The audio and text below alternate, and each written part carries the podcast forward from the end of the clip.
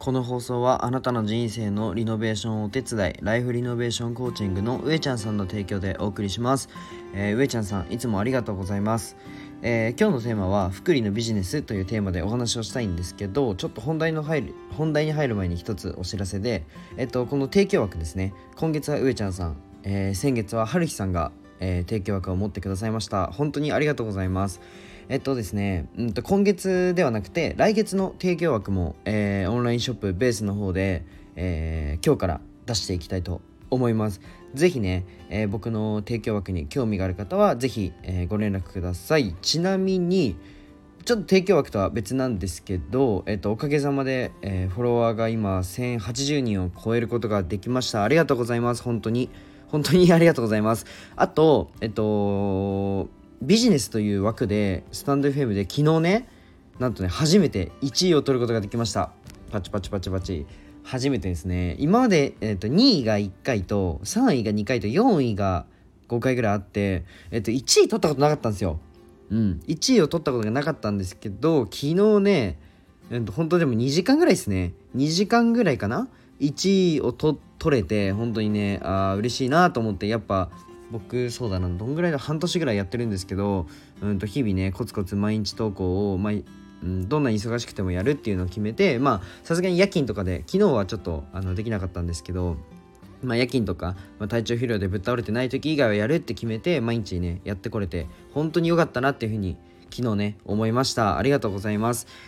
そんなこんなで提供枠の方を、えー、出していこうと思うので、ね、ぜひ興味がある方ははいポチってみてください。あリンクは貼っておきます。コメント欄に。はい。じゃあ今日のテーマなんですけど福利のビジネスというテーマで話していきたいと思います。まあ僕のラジオは、うんと、起業して学んだことだったり、まあ、障害者施設を、えー、今後立ち上げるんですけどその時になんかどうやって立ち上げるのっていう過程も発信しています。まあ僕の目標は障害の偏見をこの世からなくすということを目標に生きてますのでまあそれの物語 物語というかうんそこの夢を達成するまでどうやってお前は生きてるんだっていうね何をやってるんだっていう過程もね発信していますので是非はい最後まで聞いてくれるとありがたいです。で僕のラジオは1.2倍速で聞くのをおすすめしています。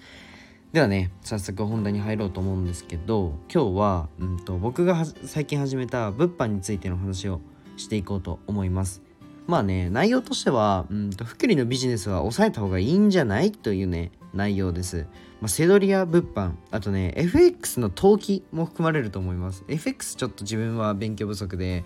まあ、友達が友人がやっててうんなんだろうな、ま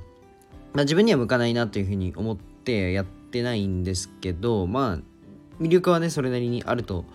思います。すいません、なんか上からで 全然あの知識ないんであんまり語れません、その辺は。でも、福利のビジネスは絶対抑えた方がいいなっていうふうに思い思います。福利で回すビジネスですね。例えば、うんと、15万円で仕入れ、あ10万円で仕入れて15万円で売ったら利益率は50%じゃないですか。で、その、えーと、売り上げた15万円を元本にまた全額仕入れて50%の利益率で売ったら2万5000円みたいな感じで回していくのが福利のビジネスです。で実際にうんと自分や、まあ、自分の組織が稼働して売り上げを作ることも僕は絶対にやった方がいいと思います。うん、と思うんですけどじゃあそのお金ってどどうしますかっていうその売り上げたお金どうしますかっていう話なんですけどえっとそうだな積立 NISA だとうん年利が多分4%とかまあ、年利3から4%の安定した投資先に回すっていうのもすごい大切で、まあ、少なくともねあの老後のことを考えたらまあ年収の数パーセントっていうのは当てた方がいいと思います。絶対に。でもこれはあくまでも、まあ、老後を考えた時の長期投資ですね。うん。でももっと大きく挑戦したい場合には挑戦したいことがある場合には、まあ、福利のビジネスモデルを自分の活動に入れ込むっていうのは、まあ、うんと短期でも長期でも戦う長期で戦うことを見通しても大切だと思います。で今僕がやってるハイブランドの物販なんかは、まあ、最悪海外でもできますし、えっと、円安で日本円の価値が死んでるなと思えばドルで回せばいいだけなんで、うんとまあ、さらにはね自分の事業の売り上げを福利で回ってるビジネスに入れることも可能です、まあ、お金はね、えっと、守ることも稼ぐことも大切だとは思うんですよ。うん。まあ、そしてね守ることだったり稼ぐことは、まあ、情報として結構回ってると思うんですよね、まあ、投資や副業ですね。でも僕はそれと同じぐらい使うことも大切だと思ってます。うんとイメージしやすいのだとあじゃあ僕の体験談でちょっとお話をさせてもらうんですけど小学生の時にあの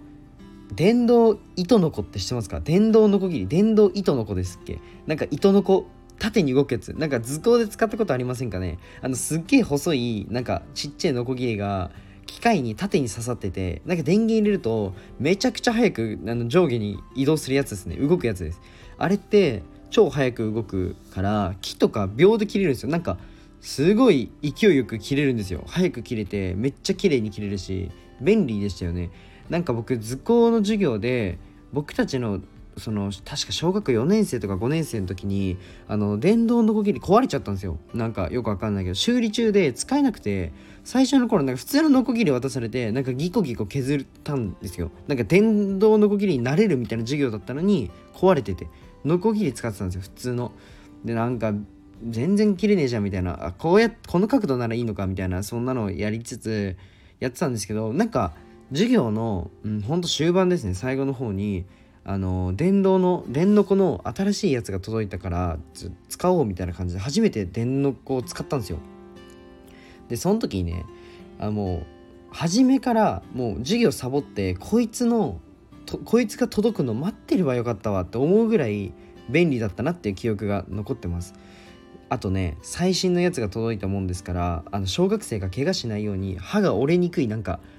なんか使ってるんですよ。歯が折れにくいなんか鉄みたいなのをノコギリに搭載されててかつなんかグリップみたいについててなんか指が奥まで行っても当たらないようになってるみたいななんかそういう安全なやつなんですよね。そうそんな電の子ですがなんだろうな守りを固めたところで言うて怪我のリスクってもちろんあるんですよ。だって木が一瞬で切れるんですよ。それは指も落ちますよね。当てちゃったら歯に。まあ、何が言いたいかって便利なもの道具もちゃんと守りだけじゃなくて使い方も覚えとかねえと意味ねえよっていうことですね。なんかお金も全く同じだと思ってて、うんと、自分の幸福度を上げたいのか増やしたいのか、えー、他人を幸せにしたいのかとかなんか守りを固めたいのかとかなんかいろいろあるじゃないですかお金の使い方って。で使い方様々で全く違うと思うんですよ。うん、お金の使い方。僕も、ね、全然正解わからないし手探りです正直。でも増やす打ち手として福利のビジネスに突っ込むというのは、まあ、攻め方としては正解かなというふうに思っています。何かに参考になれば嬉しいなというふうに思います。じゃあ今日はこの辺で終わりたいと思います。最後まで聞いてくれてありがとうございました。じゃあバイバイ。